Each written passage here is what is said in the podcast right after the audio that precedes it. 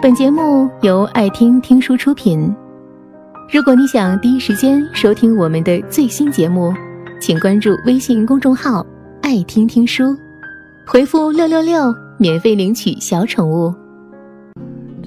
马思思也不知道自己是从什么时候开始留意宋琦的，只知道有一天晚上做梦，没有任何预兆的，他就出现了。在梦里，他穿着松垮垮的白球服，额发长长的，沾着汗水，右手捞着一个篮球。他朝他走过来，一边走一边扑着球，偶尔漂亮的旋上一圈。醒来以后，马思思再没入睡。他想到宋琦，那个俊美的少年，那个将篮球玩得风生水起的少年，那个喜欢抻长脖子唱歌。但是每次都唱跑调的少年，那个迟到后猫着腰从教室后门像条泥鳅一样溜到自己座位上的少年，那个喜欢武侠小说、喜欢穿白球鞋、喜欢吃竹粉、喜欢把影子向后仰到极致却始终摔不下来的少年，他想啊想啊，想得自己怦然心动，一簇新鲜欲滴的心事，就这样。缓缓诞生，像一朵蓓蕾一样，开放在这个暗夜的高中校园里。第一线晨光映入窗帘的时候，校园还未完全苏醒，马思思便扑进洗手间洗漱，洗完后就冲出寝室门，多待一秒也不行似的。外面是一抹陈旧的天，灰暗高阔，人是一如既往。但奔跑在林荫道上的马思思觉得，这是一片新天新地，空气柔软，花朵寥烈，植株的叶子撒开了手脚，直伸向天空，绿得不可收拾，多么深情啊！他想，我的青春就要正式开始了。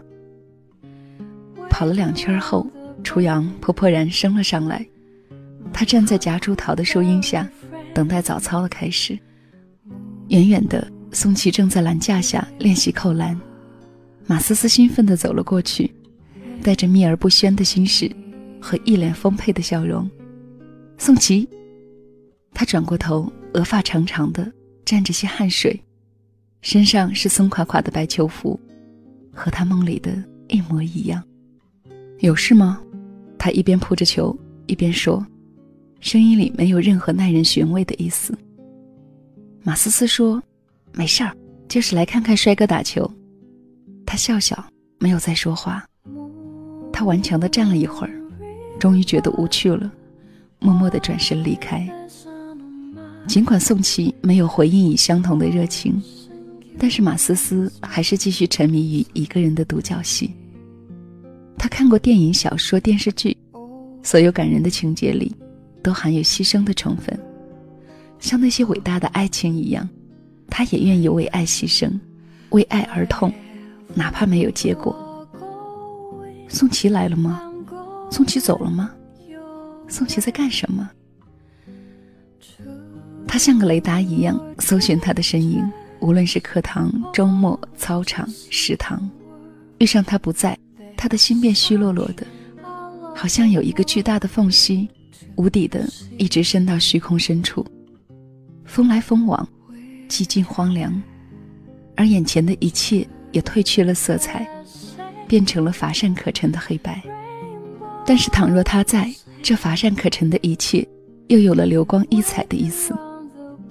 有时候遇上宋琦的目光也落在他身上，他就会瞬间脸红起来，笑着头低下去，就像有一条流满蜜的河流，蜿蜒在心脏深处。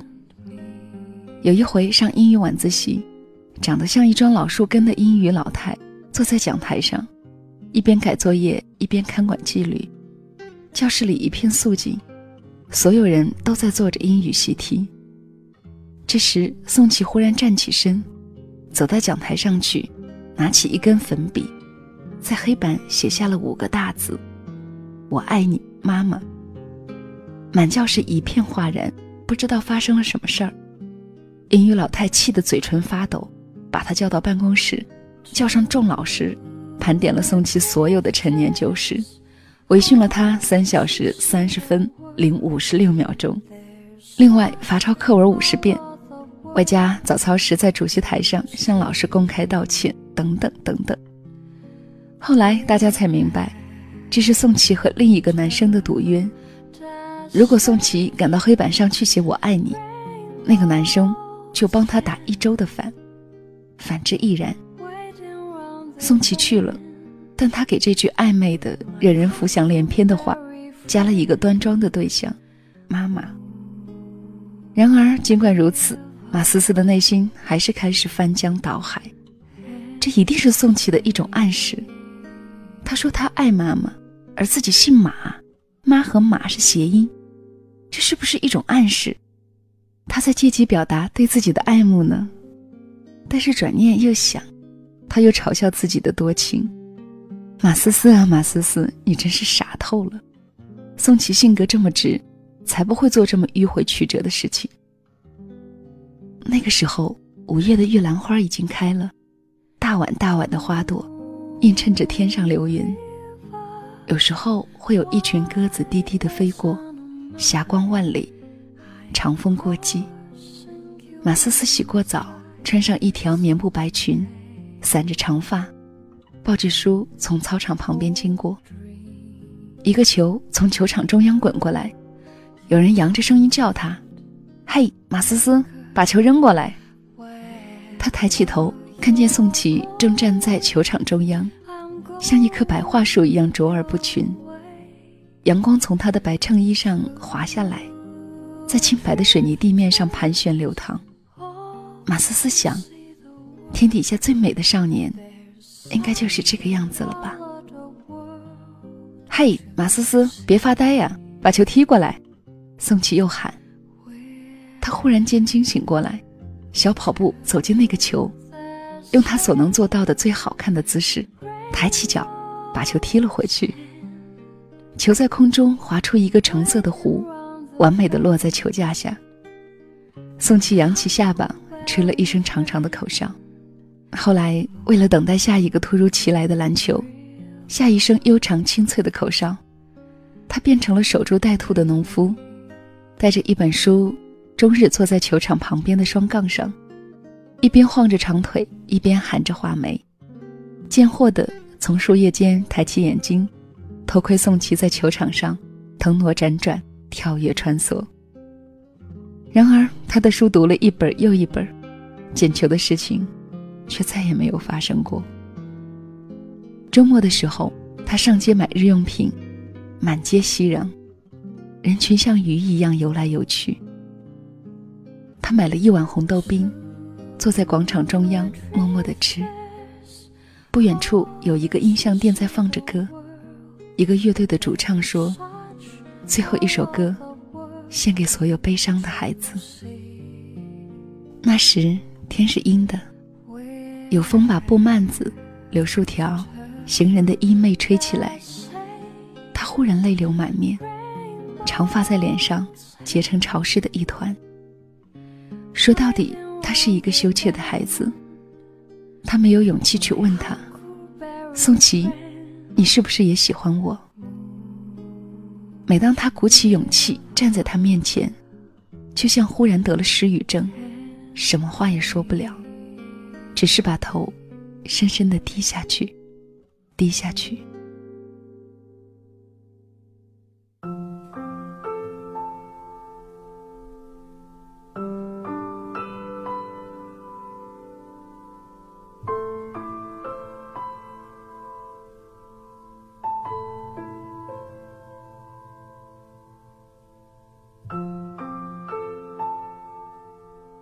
只有用别的方式来验证：摘一朵野菊花，设定一个古怪的规则：如果花瓣是单数，就代表宋琦也喜欢我；如果是偶数，就表示不喜欢。胆战心惊的扯到最后，都会引起一阵兴奋或者是一阵悲愁。他还玩过许多类似的游戏。上课铃响之后，老师还没来，他就对自己说。如果今天老师左脚先进来，就表示宋琦喜欢我；如果右脚先进门，就表示不喜欢。入睡前，他又冒出了一个新念头：明天食堂的饭菜里如果有虫子，就表示宋琦喜欢我；如果没有虫子，就表示不喜欢。他不知厌倦地把这个游戏和自己玩了一遍又一遍。虽然这所有的一切，都是一个女孩子不能对人说的秘密。宋琦那个近在咫尺，却远在天边的宋琦。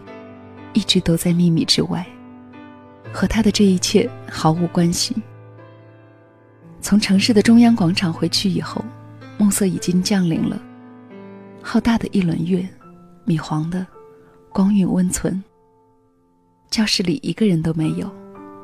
他对着满地月光，点着红蜡烛，铺开洁白的信纸，开始写一封永远寄不出去的长信。后来。这些信他写了一封又一封，在每一封信的末尾，他用红色的圆珠笔，郑重地画满了红艳艳的心。那个时候，班里还流行听一种迷你型的耳机，用电池的，可以播放卡带，也可以录音，虽然效果有点模糊。马思思在暗夜里用一个个的卡带录下关于宋琦的点点滴滴，他想。总有一天，宋琦会听到我的心声，知道我是多么多么的爱他。直到毕业那天，他已经录好了二十八个卡带，塞了满满一抽屉。一九九八年三月二十一日，有风，春寒料峭。宋琦现在已经是第二节课了，数学老师在讲函数，我没有听。我把操场上每一个人都看过了。没有你，天空忽然下起雨了，你会和雨水一起来吗？一个小时过去了，两个小时过去了，你还没有来。宋琦，你是病了吗？四月二十九日，夜已经深了，教室已经空无一人。我故意走得很晚，校园已经寂静下来，窗子外面的夜。越来越浓。我留下来的原因，只是因为想去坐一下你的位子。不过几步之遥，我却走得漫长而艰辛，仿佛千山万水、沧海桑田，都被我走进了一样。宋琦，你一定不会知道，当我在你的位置上坐下去时，我没有脸红和激动，我只是，只是不自觉的泪如泉涌。五月三日，阴雨连绵，内心忧伤。今天因为做什么事都无法凝神，你的身影纷至沓来，让我很烦心。谁能告诉我，该如何忘了你？那些年的夏天很隆重，粉紫色的天空中结着几团奶油冰淇淋一般的白云，蝉的长鸣凄婉，蔷薇花开得很沸腾。一切都美好的让人迷醉，而马思思的青春就在这样写作和絮叨中，沉默又热闹的绽开了。本节目到此就结束了，感谢各位的收听和陪伴。更多精彩内容，请关注微信公众号“爱听听书”，回复“六六六”免费领取小宠物。也欢迎你收听今晚的其他栏目，我们明晚见，晚安。